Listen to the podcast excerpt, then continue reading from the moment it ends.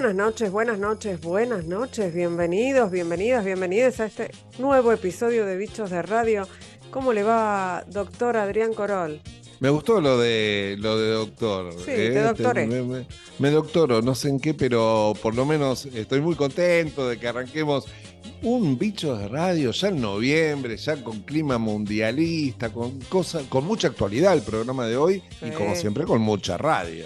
Mucha radio y con una historia de esas increíbles que no fueron tapas de los diarios, pero debieron haber sido tapas de los diarios. ¿No es, Es cierto? No vamos a spoilear, verdad. pero va- vamos a dar alguna pista, porque vamos a hablar con un periodista que Periodista. está involucrado en un descubrimiento ajá. muy importante que tiene mucho que ver con la historia mundial. Wow. Un hallazgo que ocurrió acá en la Argentina. No estoy hablando de dinosaurios ni nada por el estilo, o sí, digo, pero bastante más contemporáneos. Algo bajo el agua, algo que encontraron bajo el agua y muy polémico, por cierto. ¿eh? Sí, señor. Vamos a hablar en un ratito de eso y de muchísimas otras cosas que tenemos hoy en Bichos de Radio. Así que si te parece, ya nos metemos de lleno en esta entrevista que no voy a spoilear. Estás escuchando Bichos de Radio en la radio pública.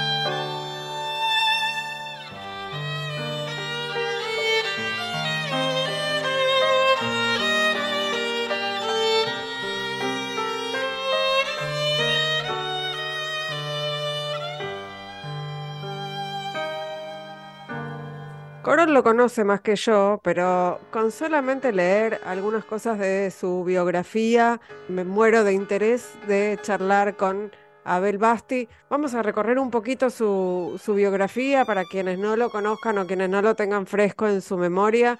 Es periodista, está radicado en Bariloche desde 1979, se dedicó a reconstruir la historia de los nazis que llegaron a la Argentina, trabajó en un montón de diarios, trabajó en agencias, publicó Bariloche nazi, Hitler en la Argentina, el exilio de Hitler, tras los pasos de Hitler, la segunda vida de Hitler, entre otros libros. Bueno, tiene un, un trabajo muy insistente y sostenido y con resultados sobre la, la presencia de los nazis en la Argentina. Y hace muy poquito fue noticia por otra razón que tiene que ver con esto, obviamente, pero no la voy a, no la voy a contar yo, sino que se la voy a preguntar directamente. Bienvenido, primero, ¿no? Bienvenido, Abel Basti, a Bichos de Radio. Te saludamos Adrián Corolla e Ingrid Beck. Perdón, estoy ansiosa por, por charlar. ¿Qué tal? ¿Cómo están, Ingrid? ¿Qué tal? Adrián? ¿Cómo van? Muy bien, muy bien. Y bueno, como decía Ingrid, nosotros no- nos conocemos, nos hemos conocido en Bariloche justamente cuando él eh, ya hacía mucho tiempo venía detrás de las pistas que tienen que ver con los nazis en la Argentina, con Hitler, eh, los testimonios, la investigación de Hitler, y había sacado una suerte de guía turística de Bariloche que me llamó mucho la atención entonces, donde están todos los puntos de Bariloche los lugares vinculados o a personajes eh, que han pertenecido a, las filas de- del nazismo o lugares de reunión y demás. Y era realmente alucinante la cantidad de puntos de aquella investigación. Desde entonces para acá no ha parado, eh, ha sido constante y esta noticia de, de este encuentro ahí en, en Quequén, de, de los restos de un submarino en las últimas horas, de un submarino que todo indica que es alemán, que todo indica que es de época. Creo que de alguna manera te debe haber eh, llenado de, orgullo por, por todo el, el laburo y tantos años de laburo, pero a su vez es un nuevo desafío porque es ¿y ahora qué? Sí, sí, es como vos decís, esto arrancó hace varios años. Particularmente no, no era un tema de interés mío, el tema del nazismo, de los nazis, de la Segunda Guerra, de las armas, todo eso no, no era lo, lo mío. Lo que pasa es que en los años 90 acá se generó un caso que es el caso del capitán de las SS, Eric Pripke, era un personaje de, esta ciudad, de San Carlos de Bariloche, donde yo vivo, cuya extradición fue requerida por, por Italia Y bueno, este, yo como corresponsal de, de varios medios este, tenía que escribir sobre, sobre ese tema. Y lo que ocurrió es que Eric Prique no fue extraditado rápidamente, porque hubo una sentencia de primera instancia a favor de la extradición, hubo una segunda de la Cámara Federal de General Roca en sentido de que no debía ser extraditado y el caso pasó a la Corte Suprema. Todo ese periodo fueron varios meses, con Pripke detenido en prisión domiciliaria y con los periodistas teniendo que escribir sobre los nazis. Entonces eso, bueno, fue un poco un detonante porque me obligó a investigar un tema del cual yo nunca había, me había metido. Y a partir de ahí surgieron algunas pistas, algunas cosas eh, raras, por decirlo de algún modo, algunas, algunos datos, informes que contradecían la, la, las versiones oficiales de esta historia. Así que bueno, ahí empecé a tomar esas pistas y acá estamos, unos cuantos años después, en lo mismo.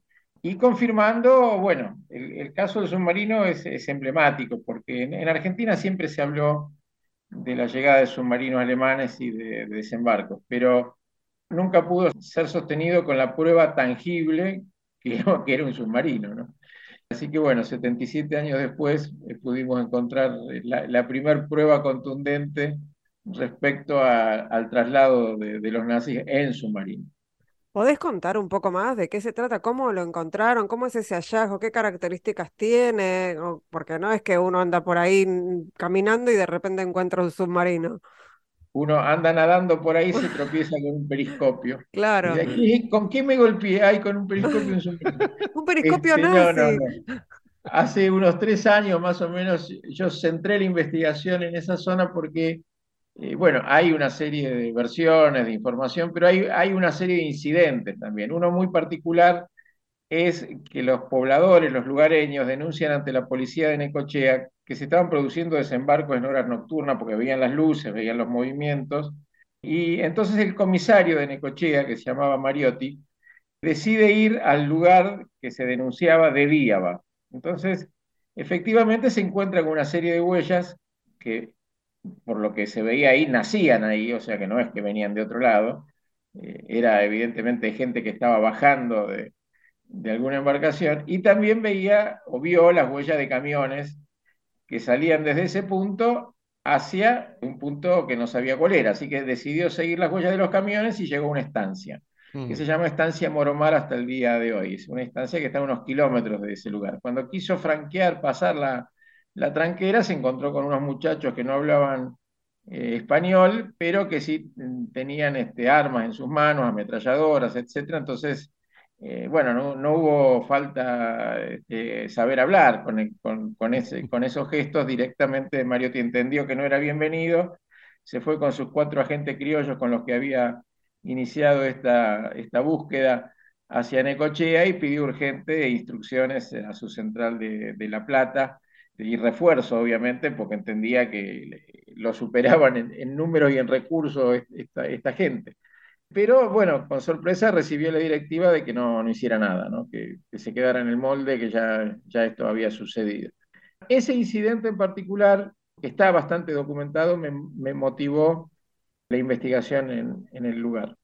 Y lo hicimos con un grupo de voluntarios, esto quiere decir eh, gente del lugar, eh, investigadores, buzos. El Museo de Lobería, ¿no? Claro, exactamente, el, Museo de Lobería, que la verdad mostró una gran predisposición para esto. El proyecto fue declarado de interés eh, por el municipio de Lobería, también por el, municipio de Necochea.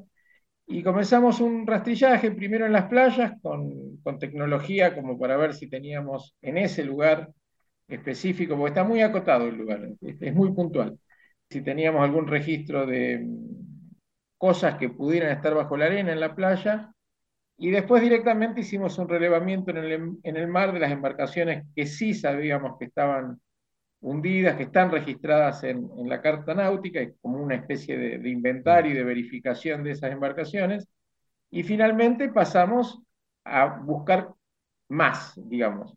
Y en ese más apareció una embarcación que no estaba registrada hicimos las mediciones de, la embarcación, primero con sonar, desde superficie. Era una embarcación, es una embarcación muy grande, porque son 80 metros de, de largo. e inmediatamente uno sin ser un especialista en, nada, solamente con, con, un poco de experiencia, se da cuenta que un naufragio de esas características, a poca profundidad y muy cerca del puerto de Quequén, que es uno de los principales puertos del país, el principal puerto cerealero, diría yo, tendría que tener una historia registrada por los pobladores, por los lugareños, si, si se hundió un barco de, ese calado, mm. digamos, de ese, de ese tamaño, tendría que haber noticias en los diarios, tendría que haber historias relacionadas a los náufragos o a las víctimas, empresas perjudicadas, empresas aseguradoras, tendría que haber una actuación de la policía marítima en el momento para semejante naufragio. Bueno, todo esto no, no lo encontramos. O sea, todo esto no, no, no existe en, en, el lugar respecto a un naufragio de estas características, relacionado a un barco. Claro. Entonces, bueno, el paso siguiente fue con los buzos tomar imágenes, nos dimos cuenta que era un, casco muy destruido, muy, muy destruido y, bastante enterrado, enterrado hasta la cubierta, te diría. Y ahí hicimos eh, la denuncia ante la prefectura de descubrimiento de un naufragio no registrado. Eso significó empezar a, tener problemas con la prefectura, que bloqueó este, actuaciones posteriores, este, bueno, todo lo que se puede imaginar respecto a lo que podría ser o es en definitiva un encubrimiento de, del naufragio. La prefectura hizo su propia verificación, constató que efectivamente lo que decíamos nosotros era cierto, y el Servicio de Hidrografía Naval lo incorporó como un naufragio nuevo mm. en las cartas náuticas, porque esto no estaba y tiene que estar en las cartas, en las cartas náuticas. A partir de ahí, bueno, prefectura hizo sus propias filmaciones, eh, entonces cuando nosotros requerimos que informe oficialmente el Ministerio de Seguridad y la Prefectura qué habían filmado y qué habían encontrado en ese lugar, específicamente qué tipo de embarcación se trataba, y la contestación oficial fue que no, no podían determinar si era un barco o un submarino. Esta es la, la, digamos, la contestación oficial al día de la fecha. Sí. A pesar de que Prefectura hizo un operativo de una semana con su buque insignia que se llama Tango, que es un buque oceanográfico, con 43 tripulantes, más de una docena de buzos de profundidad, tecnología de punta, ROV, que son vehículos remotos para filmar en, forma subacuática. Eh, bueno, ellos con todo ese equipamiento llegaron a la misma, y bueno, un gasto de presupuesto obviamente importante, llegaron a la misma conclusión que nosotros, que había un naufragio en ese lugar, pero que no mm. podían saber de qué se trataba. ¿Y cuál es la hipótesis? No, nosotros avanzamos un poco más, ah. que es lo que debería haber hecho el Estado. Un perito italiano, bueno, un perito especializado, ¿no? claro, nosotros contactamos dos, hicimos dos pericias. Una a través de peritos argentinos, que son ingenieros navales, uno es el presidente del Consejo Profesional de Ingenieros Navales, en base a las imágenes eh, obtenidas. ¿no? Entonces, la pericia argentina dice que no se observa ningún elemento compatible con un barco. ¿Por qué? Porque, lo de los barcos es muy característico. Tenés chimeneas, tenés mástiles, tenés ojos de buey, tenés una timonera donde está el, capitán con su, timón, que es una estructura vertical, sobre la cubierta donde se domina todo el barco. Eh, tenés guinches, tenés, este, bueno, según el tipo de barco, otras particularidades, si es un barco arenero, si es un barco pesquero, si es un barco de pasajeros, hay elementos que sí o sí tienen que estar. Bueno, todos estos elementos no están en este naufragio, esto es lo que dice la pericia argentina. Y sí hay piezas compatibles con submarinos, ¿no? En, en ese sentido se menciona un periscopio, los submarinos tenían dos periscopios, uno era de observación y otro de ataque que estaba vinculado al comando de torpedo ¿no? para, para atacar. Esto sí lo verifican, verifican parte de, la torreta. Pero con la aclaración que nos hacen los mismos peritos argentinos que ellos no son expertos en, submarinos, porque eh, el Atlántico Sur no fue una zona de confrontación y por lo tanto la experiencia de submarino de la Segunda Guerra Mundial hundido es nula. Así que eh, tuvimos esa primera pericia, recurrimos a una segunda, que ya son de expertos que tienen conocimientos sobre submarinos de la Segunda Guerra Mundial, han verificado submarinos de la Segunda Guerra Mundial, son expertos de la Liga Naval Italiana, que es una entidad que depende del Ministerio de Defensa de, Italia, y bueno, con un frondoso, con frondosos antecedentes, gente que ha trabajado o trabaja para el Pentágono en la identificación de barcos y submarinos de, de guerra en el Mediterráneo, en el Adriático. así que gente con mucha experiencia ya más específica. ¿no?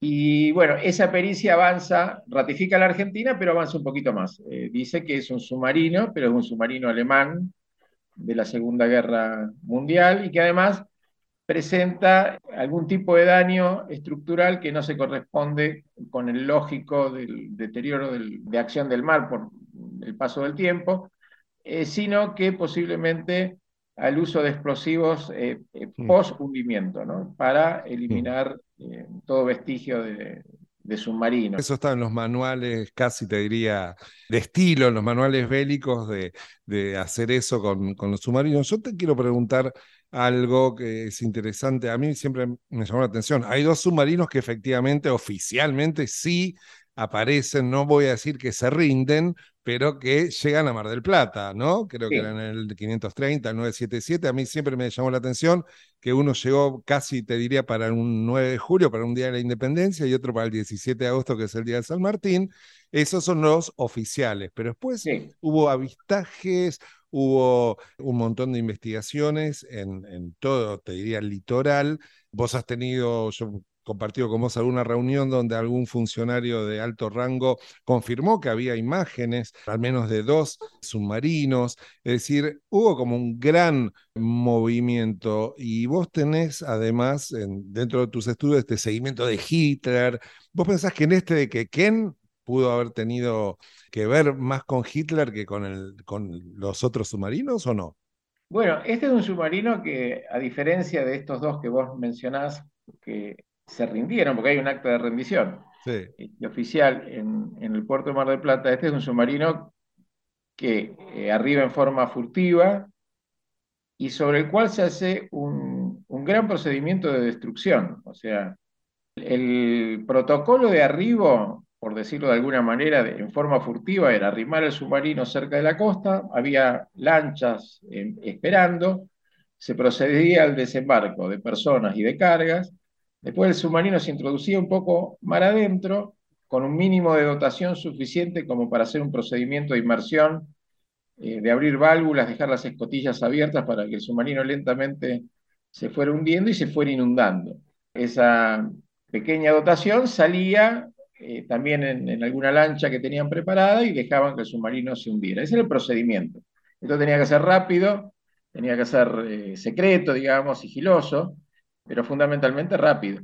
La segunda parte de este protocolo, que es la destrucción, ya implica algo mucho más importante, que es un operativo mediante el cual, con determinados explosivos, se elimina partes este, importantes del, del, submarino, como puede ser la torreta o algunos algunos puntos sensibles, de modo tal que quien se lo encuentra, como nos pasó a nosotros, no sabe qué cuerno es. O sea, primero 77 años para encontrarlo. Y después cuando te lo encontrás, si no sos un experto, decís, bueno, esto es, qué sé yo, que es, es una masa de hierro, puede ser cualquier barco que, que se hundió acá, no tenés idea qué es. Entonces, esto también es significativo siempre comparando con dos submarinos que se rindieron en Mar del Plata en un hecho público. Entonces, la pregunta que uno se hace es, todos los nazis que llegaron a la Argentina conocidos, Mengele, Eichmann, Fripp, bueno, cantidad de, nazis, llegaron en barco. Lo único que necesitaron fue un nombre falso, o sea, eh, creyeron eh, con razón que su inmunidad estaba garantizada solamente con el cambio de, de identidad, no hizo falta mucho más. Entonces la pregunta es, ¿quién o quiénes necesitaban de un grado de inmunidad tan grande como para tener que venir en, un submarino y no en, un barco, porque el barco presenta eh, puntos sensibles de riesgo, por ejemplo, tanto el embarque como el desembarque. Eh, esas son zonas, digamos, de riesgo para, para quien entra en forma furtiva al país. O el mismo hecho del barco que puede ser abordado este, y quienes están arriba de un barco abordado no tienen, no tienen escape, o, torpedeado en un submarino eh, no puede ocurrir, esto está garantizado. Entonces la pregunta es, ¿quiénes disponían o necesitaban disponer de esa inmunidad mucho mayor, pero además de esa inmunidad mucho mayor? ¿Quiénes estaban en condiciones de llevar adelante esto, que no era una operación sencilla, era una operación muy costosa, con una alta ingeniería y, y sincronización, a los efectos de que fuera realmente exitosa y que efectivamente lo fue, no solo en el arribo, sino en el borrado de prueba, porque recién lo estamos descubriendo 77 años después. Entonces la pregunta es esa, ¿quiénes estaban vivos al momento de la caída del Tercer Rey que tuvieran el rango, la jerarquía y el poder para hacer semejante operación? Abel, vos nombraste a varios eh, jerarcas nazis que estuvieron acá en la Argentina, pero que esos fueron los que supimos que, pasaron por acá, que preso, bueno, otras historias que han sido narradas. ¿Cuánto falta descubrir? Bueno, esto es un rompecabezas que en la medida que vas este, agregando piezas, el rompecabezas, en vez de irse completando, se expande, porque cada pieza que agregas agrega nuevos interrogantes y nuevas, nuevos misterios a, conocer. Esto, esto que estábamos hablando recién, qué carga traía y quiénes venían es una pregunta, que la termino de responder eh, brevemente. Eh, los grandes jerarcas, la mayoría habían muerto.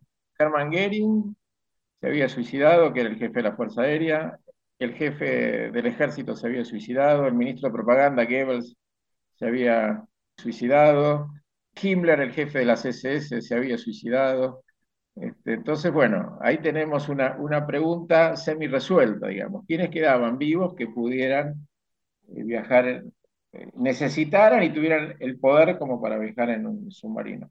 Por otra parte, los documentos de, inteligencia, lo que son del FBI, porque hay muchos, ahí están los soviéticos, británicos, lo más conocido desclasificado es del FBI. Cuando vos en los documentos del FBI hablas de submarinos, que llegaron a Argentina, siempre esos documentos lo asocian a Adolf Hitler.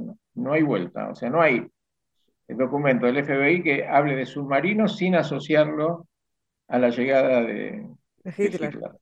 Sí. Mm. Y los alemanes lo suponen muerto recién 11 años después, creo, ya por el 56.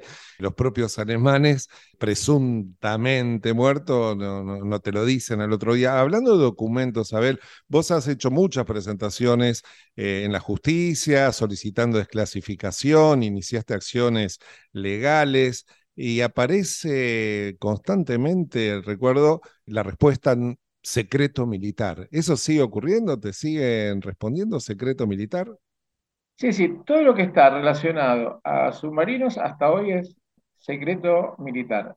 Con este caso particular hay un ninguneo bastante importante por parte, por un lado, de la fuerza que actúa, que es la prefectura, que yo creo que es una mezcla de, encubrimiento con otra cosa que es muy militar, es que vos te metiste en un área que es nuestra, el mar es nuestro, mm. ¿qué haces vos en, el mar? Si eso nos pertenece a nosotros. Encima te metiste en un lugar que está a pocos kilómetros del puerto, es más nuestro todavía. ¿Cómo te atreves a meterte ahí, a decir que esto es un submarino, que nosotros no sabemos nada? Eh, no jodas, no, no, no te metas en este tema. Esa ha sido la política particular de la, de la fuerza de seguridad, que en este caso es prefectura, a los extremos de violar la ley con impedimentos eh, de todo tipo. O sea, a mí me prohibieron filmar con un ROV cuando eh, esta es una actividad que en Argentina no está prohibida. La última por mi parte, ¿cuál es la perspectiva ahora que, que se encontró este submarino que todavía no confirman oficialmente que es un submarino, pero que, como estamos en condiciones de, afirmarlo, ¿cómo sigue? ¿Qué, qué se hace con, con, este hallazgo? ¿Qué se hace con un submarino alemán de la Segunda Guerra Mundial? ¿En qué Destruido. ¿En qué Bueno. ¿Se saca del agua? Yo en principio solicité al gobierno alemán que diga si reconoce ser propietario o no del submarino, porque según la legislación internacional, si es un navío de guerra y el Estado de bandera lo reconoce como propio, se acabó. Eso lo, ¿Qué hace con el submarino? Una decisión del gobierno alemán. Ahora, si no lo reconoce como propio, es otra, otra historia, mm. porque los descubridores son virtualmente propietarios del submarino. O sea, si vos encontrás un navío marcante y no hay dueño que aparezca, se hace una convocatoria, a ver, ¿quién es el dueño? No hay nadie. Bueno, es tuyo, es así.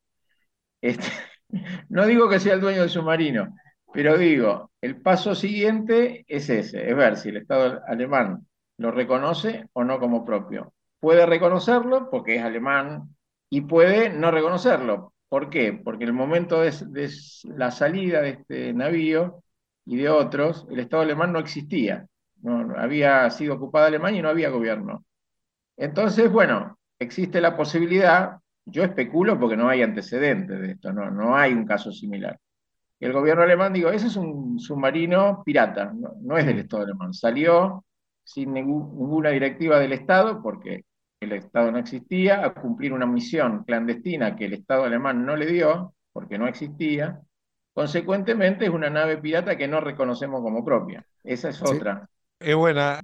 Mira, yo te voy a dejar una pregunta para terminar, que en realidad va a dejar abierta la puerta para una futura charla, porque vos tenés 10 libros y que me imagino ya estarás escribiendo el 11, si no me equivoco, y avanzaste muchísimo, sobre todo en el tema Hitler, ¿no? Hitler después de 1945, algo, tus investigaciones han tenido y siguen teniendo repercusión internacional. Yo te voy a hacer una pregunta cortita al pie por una misma respuesta antes de saludarte, que va a dejar la puerta abierta a futuro. ¿En qué año y en qué lugar según tus estudios, murió Adolf Hitler. 3 de febrero de 1971 en Asunción, Paraguay. Ya está. Quedó abierta. La, la, segunda, la segunda temporada, la próxima seguimos con la segunda temporada, Abel. Espectacular. Está bien, vos me dijiste cortita el pie, yo te contesté cortito el pie. Perfecto. Espectacular, espectacular, Abel. Muchas gracias. Abel Basti, periodista, investigador, documentalista, un experto en, en el paso de los nazis por la Argentina, eh, descubridor de este submarino, de este hallazgo reciente. Muchísimas gracias por esta charla con Bichos de Radio. Ha sido un placer, aprendimos un montón. Bueno, muchísimas gracias a ustedes y será hasta el segundo tiempo, pues, según me dijo Adrián. Este, la, segunda temporada. Estás invitado a este programa cuando quieras. Un abrazo al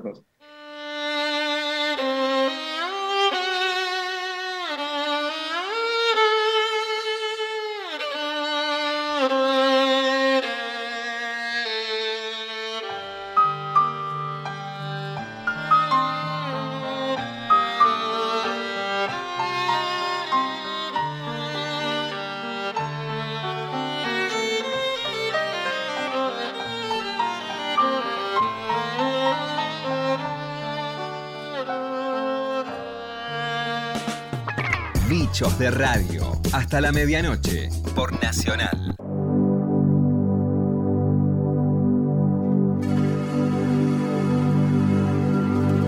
Continuamos con Bichos de Radio.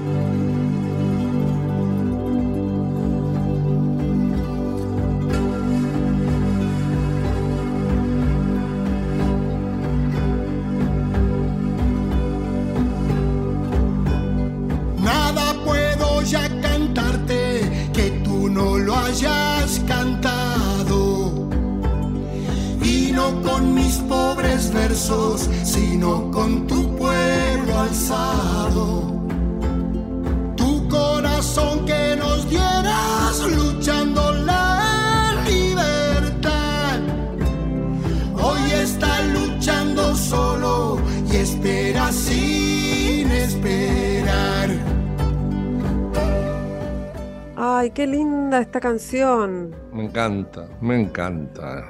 Qué baguala, ¿eh? Sí, estamos escuchando a León Gieco en colaboración con la cantora peruana Miriam Quiñones, haciendo baguala para la Argentina con versos de Chabuca Granda, que musicalizó León, ¿no? A 40 años de la Guerra de Malvinas. Eso es lo que estamos escuchando. Uf. Qué lindo, qué lindo, ¿no? Y además con todo lo que significa históricamente esa solidaridad del Perú con Argentina en la cuestión, en la gesta y en Malvinas. ¿La dejamos un ratito? Son muy hipócritas los llamados a la paz de los países dedicados a la guerra.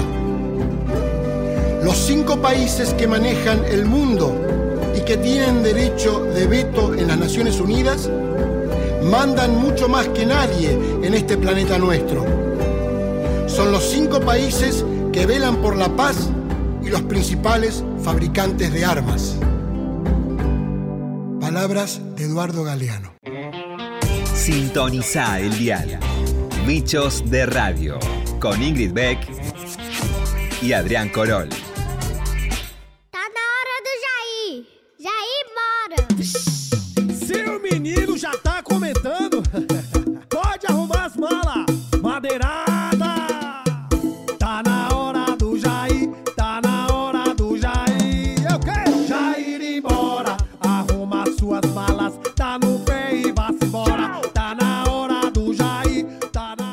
Y este fue, uno, fue una semana agitada, fue un domingo agitadísimo donde yo por lo menos miraba con un solo ojo los resultados del escrutinio de Brasil, me convencía a mí misma, decía, no, no, no, hasta que no emparejen, no mires, hasta que no emparejen, no mires, asomaba un ojo, me deprimía, esperaba un ratito, finalmente lo logró, Lula superó a Jair Bolsonaro y hoy es el presidente electo de Brasil, va a gobernar ese país por tercera vez. Todavía está todo complicado ahí con Uf, sí, Bolsonaro sí, sí, que tardó en, en reconocer que había perdido y con una derecha muy, muy fortalecida, más allá de los resultados, ¿no?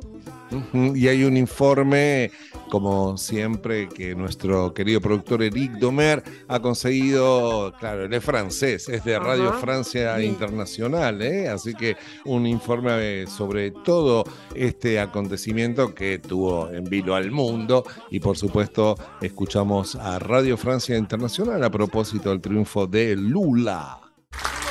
Chegamos ao final de uma das mais importantes eleições da nossa história. Uma eleição que colocou frente a frente dois projetos. Brasil ha vivido este domingo las elecciones polarizadas y disputadas más graves de su historia desde la vuelta a la democracia y la realización de elecciones directas en 1989. Una mayoría de electores dio la victoria a Lula da Silva, quien se convierte en el primer político en gobernar tres veces al país más grande y poblado de América Latina. ¿Qué país va a gobernar? ¿Cómo explicar el estrecho resultado con una diferencia de apenas algo más de dos millones de votos en favor de Lula da Silva?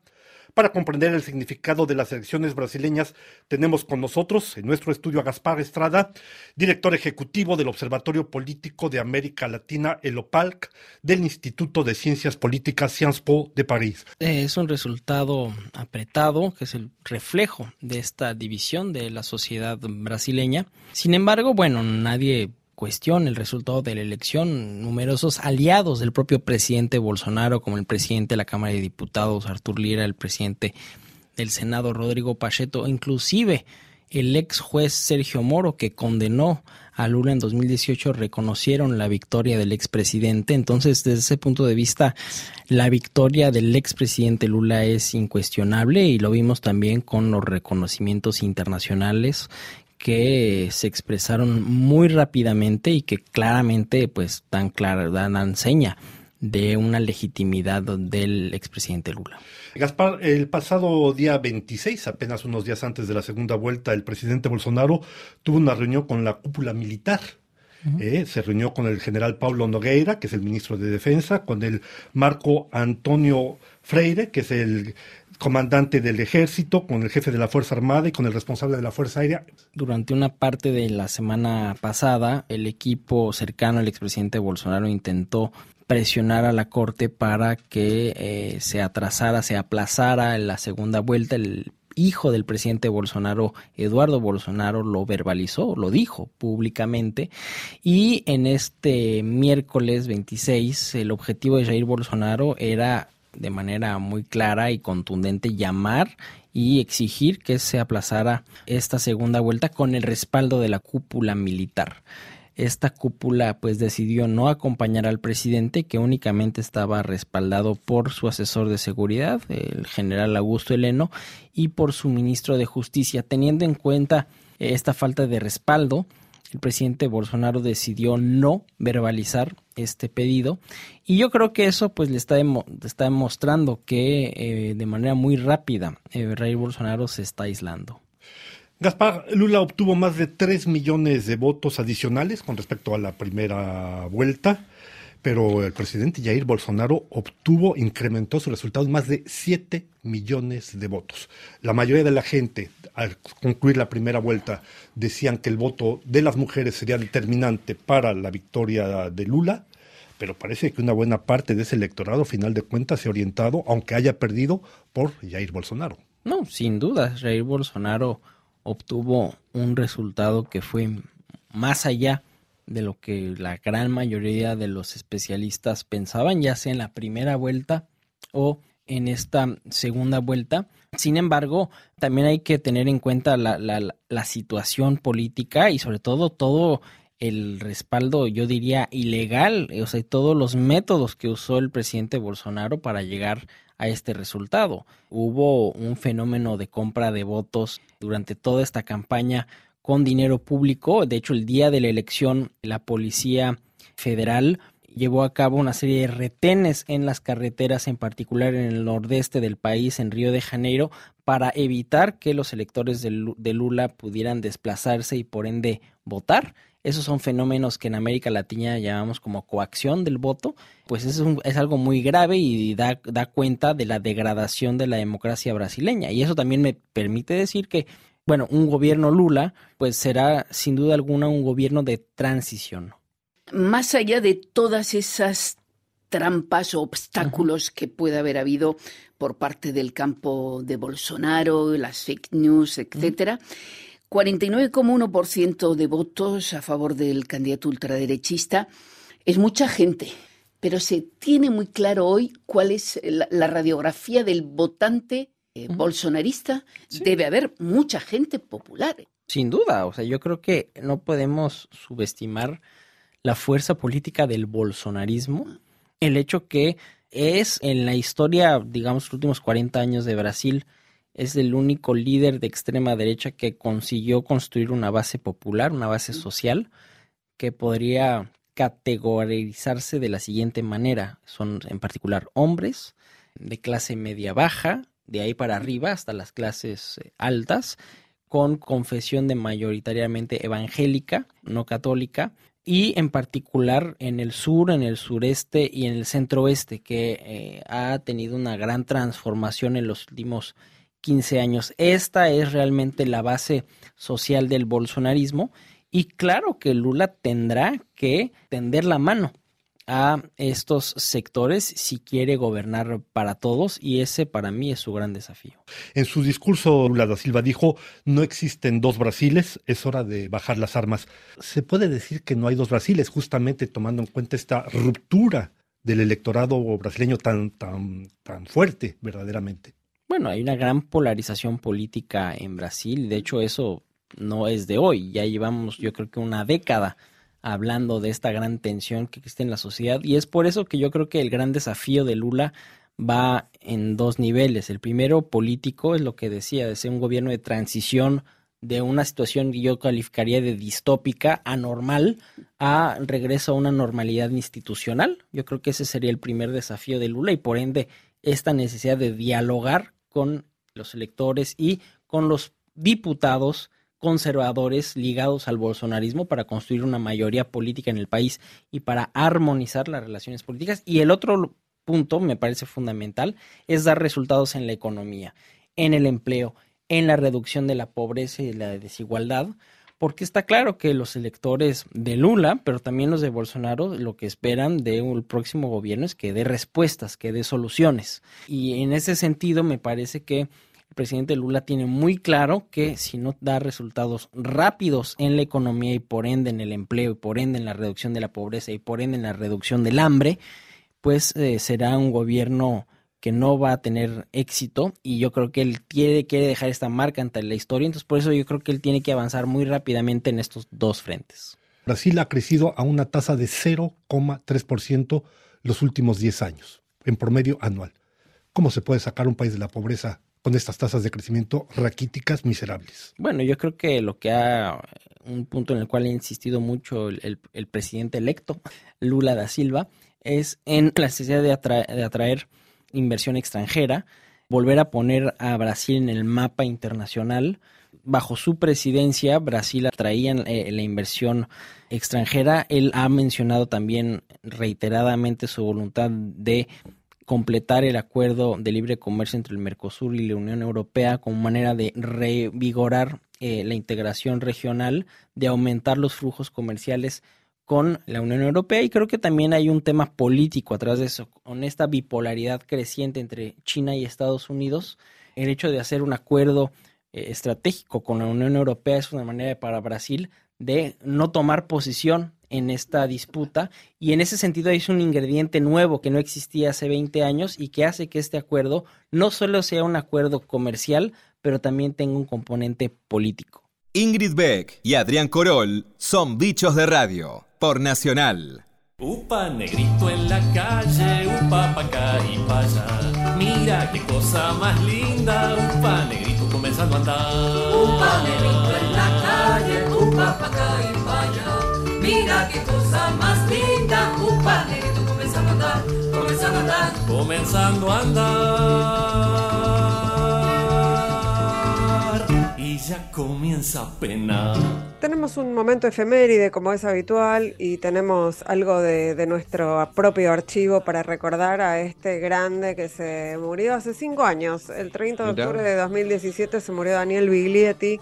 Un mes antes nada más, el 23 de septiembre de 2017 nos había visitado en el estudio grande de Radio Nacional, ahí en la M, en- acá en Maipú 555. Sí, claro. Hablamos de todo, tocó, fue hermoso. Dijo, ¿por qué hago radio?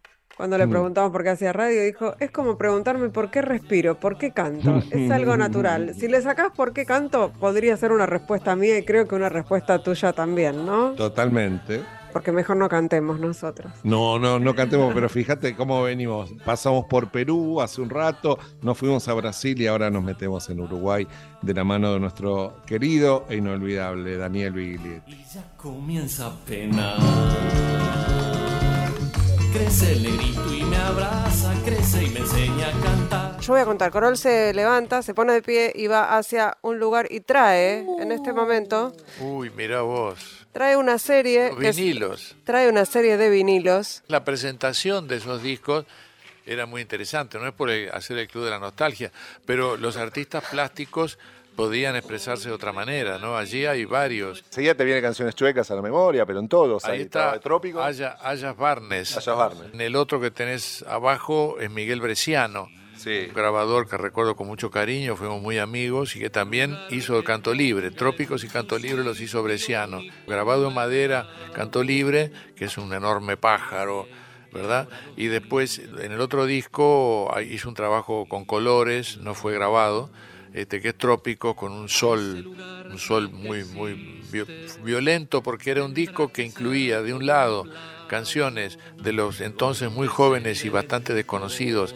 Pablo Milanés, Silvio Rodríguez y Noel Nicola, que yo quería difundir, y del otro lado traducciones de alguien que yo hacía mucho tiempo que venía siguiendo desde los principios de los 60, que era Chico Buarque. Construcción. Y que me gustaba en ese momento que todavía no había tanta difusión del portugués en nuestros países, hacer una traducción para entender bien los textos que son riquísimos. De Dulobo por ahí también. También Edu Lobo, también con Upa Neguiño. Niño, mi niño, vendrás en primavera, te traeré.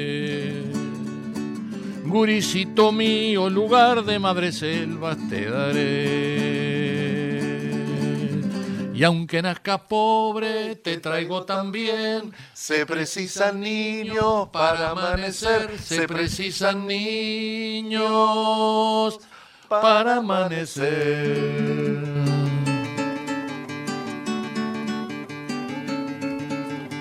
Niño, mi niño, si eliges libremente madre ser,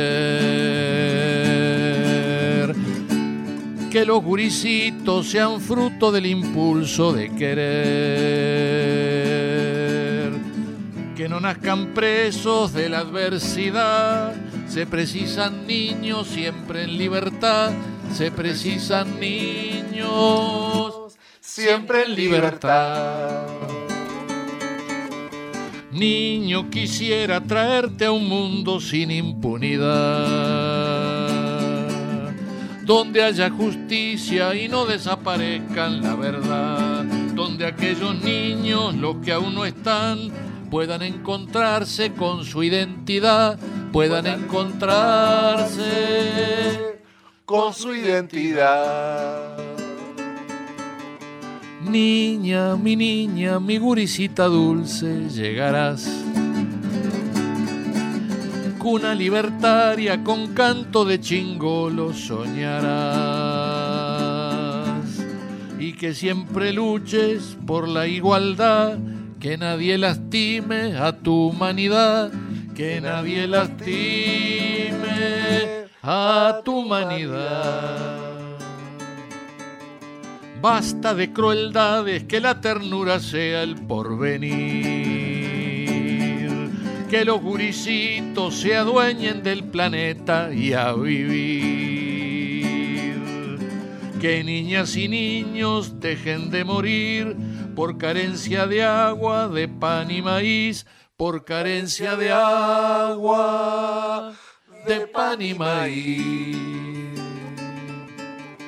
Niño, niñito, el hombrecito nuevo llegará. Niño, mi niño, tu niño y aquel niño todos van. Niño, mi niño, vendrás en primavera, te traeré.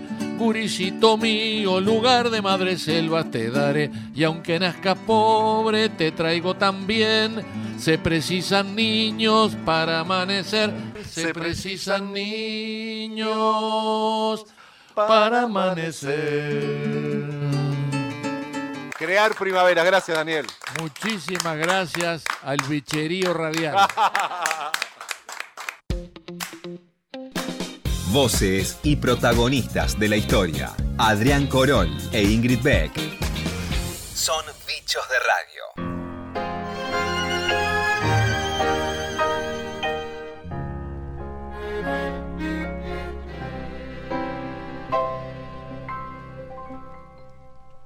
Malena canta el tango como ninguna y en cada verso pone su corazón. Ayuyo del suburbio, su voz perfuma, Malena tiene pena de bandoneón. Tal vez haya en la infancia su voz de alondra, tomó ese tono oscuro de callejón, o acaso aquel romance que solo nombra cuando se pone triste con el alcohol. Malena canta el tango con voz de sombra, Malena tiene pena de.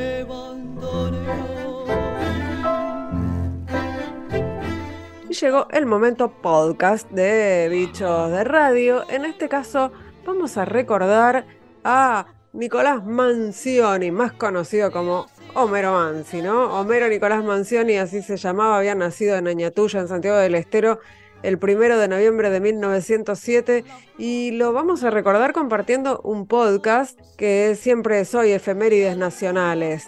¿Qué decís, Corol, sobre No, que me encanta en toda su expresión, la vida de él, el haber, hasta recuerdo cuando lo, lo vi al gran Suárez haciendo eh, teatro o interpretándolo, Homero, es una vida eh, realmente comprometida en lo político, pero también en lo artístico. Y este, este podcast creo que es una muy buena manera de aproximarnos a alguien que es indispensable para la cultura popular, para la cultura nacional, para, para la historia de nuestro país como Homero Mansi.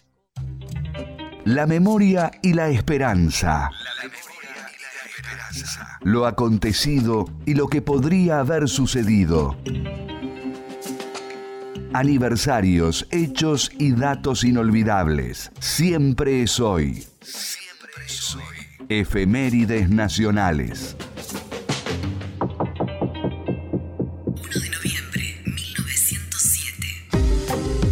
Hace 115 años nacía el letrista y compositor Homero Nicolás Mancioni Prestera.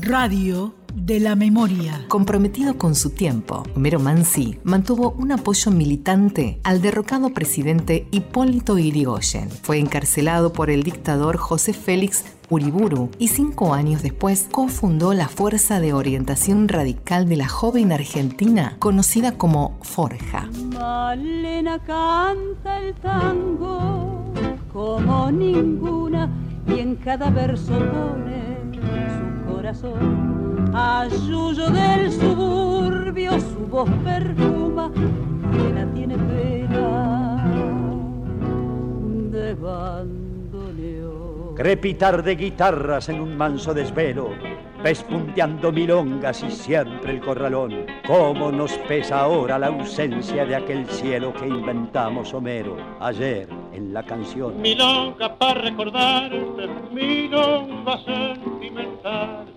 otros se están llorando.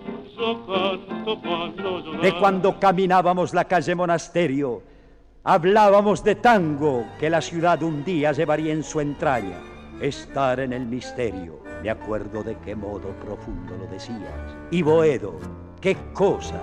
Fue nuestra la aventura de hacernos al paisaje que devolviste en sur. Paredón y después sur, una luz de almacén.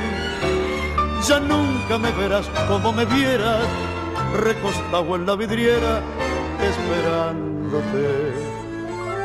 Ya nunca alumbraré con las estrellas nuestra marcha, sin querella por las noches de Pompeya.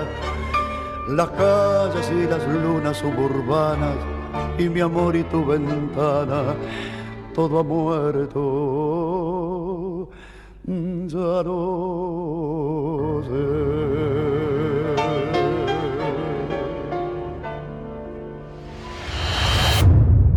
País de efemérides. Cuando todas las puertas están cerradas y ladran los fantasmas de la canción, Malena canta el tango con voz quebrada. Malena tiene pena.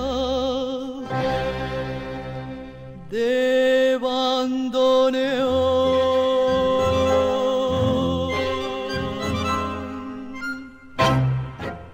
Quando sono solo in casa e solo devo restare per finire un lavoro, perché al raffreddore c'è qualcosa di molto facile che io posso fare, accendere la radio e mettermi a ascoltare. Amo la radio perché arriva dalla gente. Se nos fue el programa, se nos fue, se nos fue, se nos fue. pasó, Adiós. ya pasó, Pero ya hay pasó. otro, hay otro el viernes que viene. Menos mal, menos mal que todavía Sí. falta, falta. Después viene el mundial y ya les Sí. diremos cómo haremos para encontrar. ¿Dónde nos encuentran? Pero nos van a encontrar seguro, no es que nos vamos a Eh. ir. Nosotros, nos, que, o sea, la radio No. no, se mancha. No. En algún ¿Vos, lado nos vos van te vas a encontrar. catar? ¿Vos te vas a catar? No, yo no me voy a catar. ¿Vos?